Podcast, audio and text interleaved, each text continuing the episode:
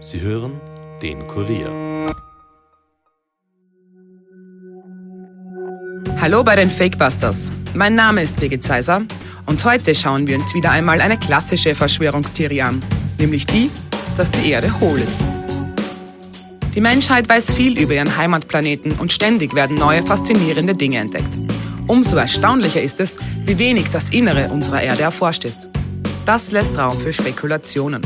Gibt es unter dem Boden noch eine zweite Erde? Könnte man dort leben? Manche denken sogar, den Eingang in diese verborgene, mysteriöse Welt zu kennen. Die Fakebusters graben heute tief und suchen nach Aliens, vergessenen Zivilisationen und Nazis. Denn die hohle Erde-Theorie hat alles, was das Verschwörerherz begehrt. Bleibt skeptisch, aber hört uns gut zu.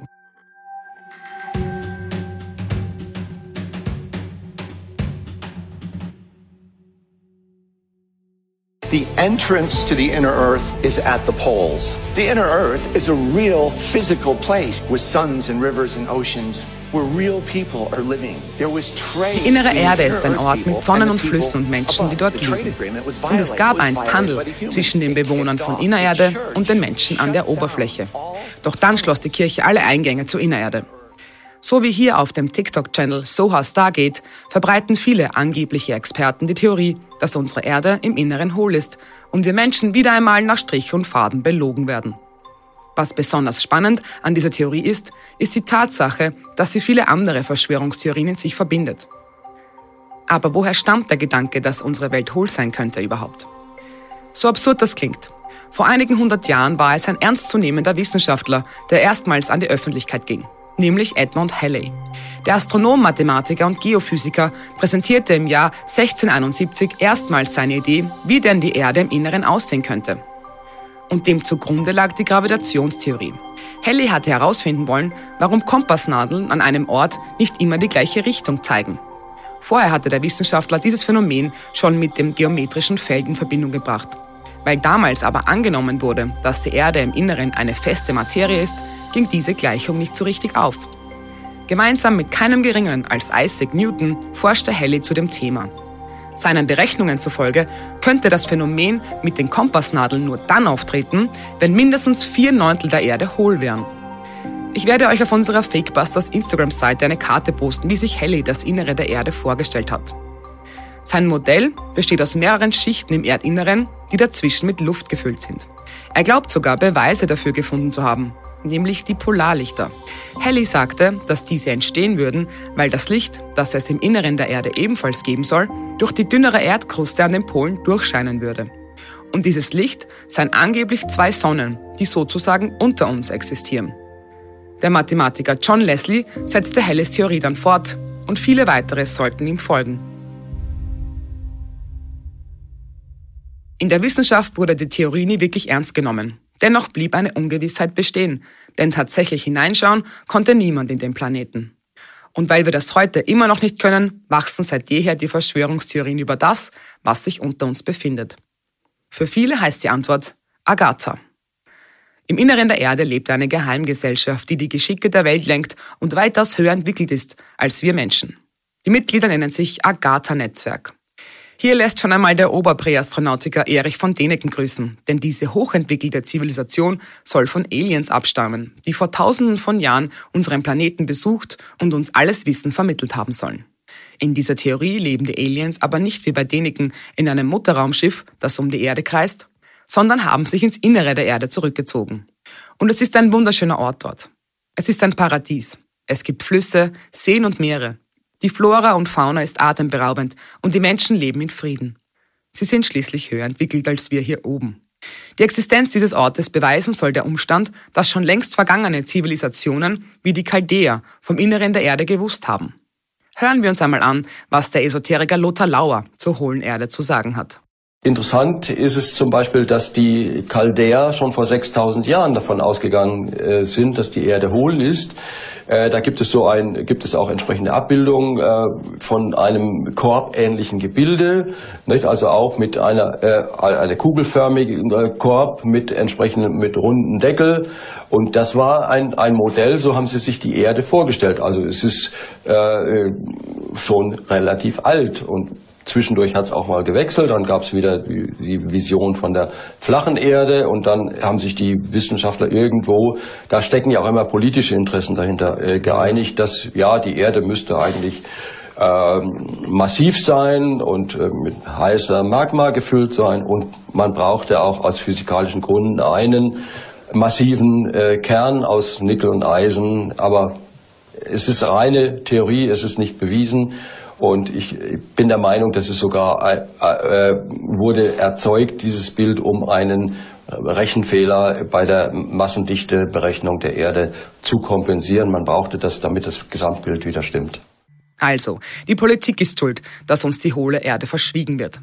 Dieses Interview gab Lothar Lauer bei Upendo TV, einem Esoteriksender, bei dem es oft um solche Themen geht und wo man sie auch absolut ernst nimmt. Lauer ist eine Art hohle Erde-Papst und hat sich dieser Verschwörungstheorie verschrieben. Und woher er sein Wissen hat, beschreibt er selbst für den Weltenwandler-Kongress. Ja, so etwas gibt es, wie folgt. Schon als Jugendlicher habe ich oft von unterirdischen Gängen, Höhlen und ganzen Städten innerhalb der Erde geträumt. Durch außerirdische Botschaften erfuhr ich schließlich von den Geschwistern von Agatha. Ich begann zu recherchieren und fand Erstaunliches. Die Erde ist hohl und im Inneren von verschiedenen spirituell und technologisch hochentwickelten humanoiden Zivilisationen bewohnt. Es gibt unzählige Berichte von Besuchen in der inneren Erde und telepathische und physische Kontakte mit den Bewohnern der Außererde und außerirdischen Wesen, für die dieses Thema eine Selbstverständlichkeit ist. Nach dem für mich als naturwissenschaftlich geprägten Menschen, ich bin Diplomingenieur, das Wissen um die innere Erde auch in geophysikalischer Hinsicht stimmig und logisch erklärbar ist, entschloss ich mich, diese Wahrheit auch an meine Mitmenschen weiterzugeben. Zusammen mit der Kernbotschaft der Wesen der Innererde.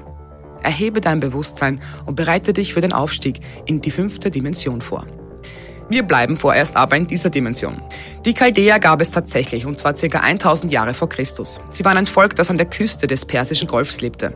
Besonders gebildet waren die Chaldäer, wenn es um Kalenderrechnung ging, und außerdem hatten sie eine Art Symbolsprache, die auf Astronomie beruhte.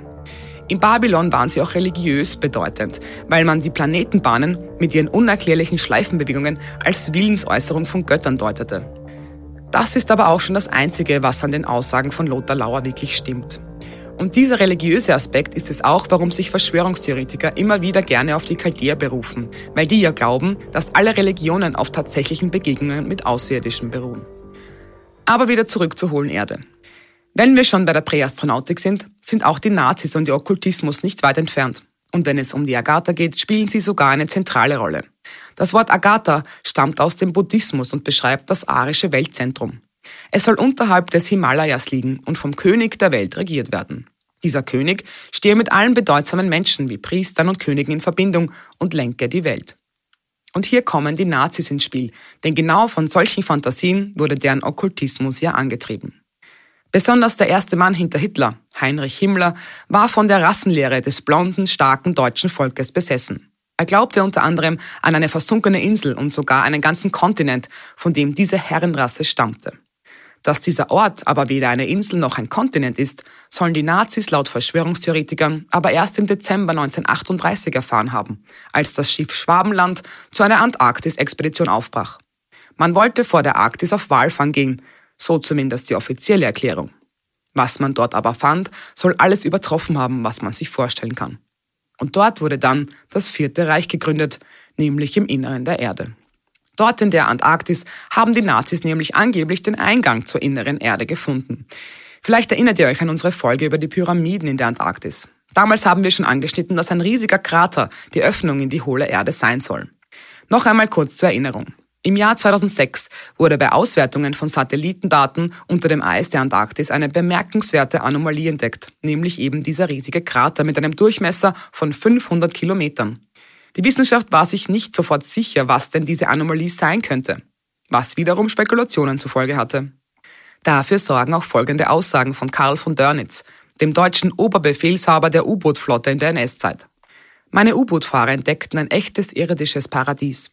Die U-Boot-Flotte Deutschlands kann stolz sein, dass sie am anderen Ende der Welt für den Führer eine uneinnehmbare Festung errichtet hat. Was meinte Dörnitz damit? Zuerst muss gesagt werden, dass nicht sicher ist, ob Dörnitz das jemals gesagt hat. Die Zitate sind heute nur noch auf einschlägigen Seiten von Rechtsextremen und Verschwörungstheoretikern zu finden. Dort gibt es sogar Karten, die das Innere der Erde zeigen sollen. Asgard und Liberia werden darauf zwei große Kontinente im Inneren der Erde genannt. Sie sind auf den Karten im Detail abgebildet. So wie auch Shambhala, die Stadt der Götter, die die Hauptstadt von Innererde sein soll. Auch dieser Begriff kommt aus dem Buddhismus und beschreibt einen Ort der universellen Harmonie und des spirituellen Erwachens. Aber wie passt das jetzt zu den Nationalsozialisten? Naja, gerade Himmler und andere führende NSDAP-Mitglieder waren sehr interessiert an der ostasiatischen Religion. Das lag auch daran, dass die Sowjetunion unter Stalin Buddhisten heftig verfolgte. Umgekehrt wurde Tibet von den Japanern, also Deutschlands Verbündeten, unterstützt. Ideologisch wurde Buddha von den Nazis als Figur gesehen, die das dreckige Leben in den großen Städten hinter sich gelassen hatte. Er wurde als arischer Mann der Tat betrachtet und passte deshalb gut ins Bild der Nazis, die obendrein ideologische Unterstützung für einen Okkultismus in den harten Kriegsjahren brauchten. Und auch die Idee der Reinkarnation passte ins Bild. Aber wieder zurück ins Innere der Erde. Dort soll Hitler nämlich nach Kriegsende hingeflüchtet sein und das Vierte Reich gegründet haben. Verschwörungstheoretiker glauben, dass im Inneren der Erde immer noch Deutsche leben und das Agatha-Netzwerk aufgebaut haben. Sie sollen sich dort auch mit Aliens gepaart haben. Nach Shambhala kommt man übrigens nicht nur über den Südpol. Auch auf dem Untersberg soll es einen Eingang in diese unterirdische Welt geben. An alle, die diese Themen jetzt spannend finden, wir haben zur Arktis, dem Untersberg und dem Okkultismus der Nazis sowie Hitlers Flucht schon Folgen gemacht. Also hört euch das gerne mal an. Dass der Südpols von den Nazis als Hauptquartier genutzt wurde, soll dann die Operation High Jump im Jahr 1946 bewiesen haben. Im Dezember starteten die USA nämlich ein riesiges Militärmanöver. Offiziell wollte man die Antarktis erforschen. Doch viele denken, diese Mission galt der Zerstörung von Hitlers Festung in Innererde. Ob sie geglückt ist, ist freilich nicht überliefert. Aber kommen wir jetzt noch zu anderen Theorien rund um die hohle Erde. Vielleicht müssen wir nämlich gar nicht zum Südpol reisen, um nach Shambhala zu gelangen. This year, um, I went into Songdung, which is the world's largest cave. You can fit New York City skyscrapers inside of it. It's so big. it has its own weather system. What? Yeah, as a person standing on top of that little pyre. And, oh my uh, god. for oh scale. my god. Yeah, That's insane. it's insane. More people have summited Everest than have been through that cave. Where is this? And so it's in the Annamite mountain range between Vietnam and Laos. That was only discovered in 1995. It's this massive opening, six miles of underground cave.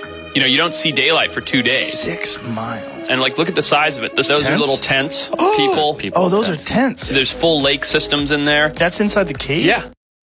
Im Podcast von Joe Rogan war hier eine riesige Höhle Thema, die einen Einblick geben könnte, wie denn die Welt im Inneren tatsächlich aussieht. Die Song Dong Höhle zwischen Laos und Vietnam ist die größte Höhle der Welt. Entdeckt wurde sie Anfang der 90er Jahre vom Vietnamesen Ho Can. Und die Eckdaten zu dieser Höhle sind wirklich beeindruckend. Das System besteht aus mindestens 150 einzelnen Höhlen, in denen es Seen, Flüsse und sogar einen eigenen Dschungel gibt. Das ermöglichen zwei riesige Dolinen, die Sonnenlicht hineinlassen. Die Tropfsteine in Sondong sind bis zu 80 Meter hoch. Besonders spannend finde ich, dass es in der Höhle Tierarten gibt, die bisher unentdeckt waren. Insgesamt gibt es dort mehr als 1300 Pflanzenarten, die sich über Jahrtausende ungestört entwickeln konnten. Es wurden bisher 60 Amphibienarten, über 100 verschiedene Säugetierarten, darunter 9 Affenarten, 10 Fledermausarten und über 70 verschiedene Vögel- und Fischarten gefunden. Und das, obwohl die Höhle erst im Jahr 2013 erforscht wurde. Gibt es vielleicht noch mehr solche Orte, die uns Menschen bisher nicht bekannt sind und die vielleicht sogar bewohnbar sein könnten? Ich freue mich jetzt, meinen Kollegen Michael Hammald begrüßen zu dürfen, der sich die Theorien rund um die hohle Erde mit mir angeschaut hat. Hallo Michi. Hallo, liebe Birgit. Was sagst du denn zu dieser Höhle zwischen Laos und Vietnam? Glaubst du, es könnte da noch andere solche verborgenen Orte geben und eben auch vielleicht im Inneren unserer Erde? Ja, das ist auf jeden Fall eine faszinierende Theorie. Ich habe mir die Bilder der Höhle auch angeschaut und das ist wirklich beeindruckend. Ich kann da auch ein bisschen verstehen, warum manche Menschen glauben, man hat hier vielleicht den Eingang zur Innererde gefunden. Wenn man sich nämlich so die Beschreibungen von unserer angeblichen hohlen Erde anhört, da kommt das schon ganz schön nah dran. Es ist wie eine Art Paradies, aber natürlich glaube ich nicht wirklich, dass die Erde hohl ist. Ja, da bin ich froh. ähm, aber gehen wir gleich noch ein bisschen tiefer in die Materie. Das passt ja in dem Fall besonders gut. Ähm, es stimmt ja schon, dass noch niemand im Inneren der Erde war. Äh, warum ist sich die Wissenschaft eigentlich so sicher, dass es vielleicht nicht äh, doch riesige Hohlräume in der Erde geben könnte? Es ist so, dass vieles, das in der Physik beweisbar ist, erst dann Sinn ergibt, wenn man den Erdkern in die Gleichungen mit einbezieht. Die tiefste Bohrung bisher ist die Kola-Bohrung, eben auf der russischen Halbinsel Kola. Dort wurde zwischen den 70er und 90er Jahren 12,3 Kilometer in den Erdkern hineingebohrt. Das entspricht aber nur 0,2 Prozent der Strecke bis zum Mittelpunkt der Erde. Aber es gibt viele andere Möglichkeiten, um den Kern zu erforschen, ohne ihn wirklich zu sehen. Man kann es zum Beispiel über das Magnetfeld der Erde herausfinden. Das zeigt nämlich, dass es im Inneren unseres Planeten elektrisch leitendes Material geben muss, das flüssig ist. Und im Jahr 1936 konnte die dänische Seismologin Inge Lehmann dann beweisen, dass es einen inneren Erdkern gibt. Sie konnte mittels Reflexionen sogenannter P-Wellensignale berechnen, dass der Erdkern einen Radius von rund 3500 Kilometern hat. Aber auch Eisenmeteoriten zeigen uns zum Beispiel, wie so ein Planet im Inneren wirklich aussieht. Und es geht auch ganz einfach und sichtbar. Was ist denn zum Beispiel mit Vulkanausbrüchen? Wäre die Erde hohl? Ja, dann wären die sehr schwer zu erklären. Ja, stimmt, da habe ich noch gar nicht dran gedacht. Eben. Wo soll das dann herkommen? Das wird einen echten Verschwörungstheoretiker aber leider nicht überzeugen, mhm. fürchte ich. Und du hast dich auch noch in eine andere Materie hineingefuchst, nämlich in die Theorie rund um Hitler und Shambhala. Also Hitler soll ja in der hohlen Erde sein viertes Reich äh, aufgebaut haben. Warum haben sich die Nazis ausgerechnet auf die beschwerliche Reise in die Antarktis gemacht, um dort nur Wale zu fangen? Das ist die Frage. Du hast da recherchiert dazu. Da gibt's tatsächlich eine sehr simple Erklärung dafür. Deutschland ähm, hat für den ganzen Krieg ähm, dringend Waldrang gebraucht, weil das ist eine Zutat, um den Sprengstoff Nitroglycerin herstellen zu können. Weil dann aber England damals weite Teile des Atlantiks kontrollierte und dort auf Walfang war, musste Deutschland in diese abgelegenen Gewässer der Antarktis ausweichen. Man hat dort wahrscheinlich auch unfassbar ergiebige Fanggebiete ähm, vermutet, also von Walen. Vielleicht kann man das Zitat, in dem Dörnitz ja angeblich vom Paradies gesprochen hat, auch auf das zurückführen. Aber du hast ja schon gesagt, dass es gar nicht feststeht, ob er das überhaupt gesagt hat, oder? Ja, genau. Es waren also anscheinend wirklich nur wirtschaftliche Gründe, die die Nazis dorthin gebracht haben. Aber was ist dann mit dem riesigen Krater, der dort gefunden worden, der ja angeblich der Eingang zur inneren Erde sein soll? Es stimmt auf jeden Fall, dass zunächst nicht sicher war, um was es sich dabei handelte. Mittlerweile glauben Forscher aber, dass dort am Südpol vor rund 250 Millionen Jahren ein riesiger Meteorit eingeschlagen ist. Der Himmelskörper muss einen Durchmesser von 50 Kilometern gehabt haben. Das heißt, er war 120 mal größer als jener Meteorit, der später die Dinosaurier ausgelöscht hat. Und hier haben wir also eine sehr simple und logische Erklärung. Auf jeden Fall logischer, als dass dort der Eingang zur hohlen, inneren hohlen Erde ist. Wahrscheinlich. Äh, danke, Michi, dass du da warst. Und eins noch, äh, wenn wir das nächste Mal auf einen Verschwörungstheoretiker treffen, äh, dann würde ich ganz gerne mal fragen, ob die Erde hohl oder flach ist. Da wäre ich auf die Antwort gespannt. Ja, das wäre sicher eine spannende Diskussion. Ja, glaube ich auch. Vielen Dank, Michi. Danke und bis bald. Und wir fassen noch einmal zusammen.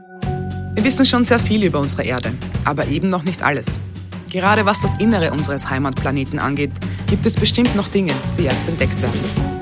Dass wir aber Nazis oder Aliens oder noch schlimmer, beides zusammen in einem Höhleneingang finden werden, davor brauchen wir keine Angst haben. Die Theorie rund um eine hohle Erde ist absurd. Das erkennt man schon alleine daran, was sie für absurde Blüten trägt. Danke, dass ihr heute wieder mit dabei wart. Schickt uns gerne eure Themenvorschläge auf fakebusters.kurier.at oder per Nachricht auf unserer Instagram-Seite. Wir freuen uns natürlich auch immer über neue Follower. Wir hören uns wieder in zwei Wochen. Bis dahin, bleibt skeptisch, aber hört uns gut zu. Das war's für heute von den Fakebusters.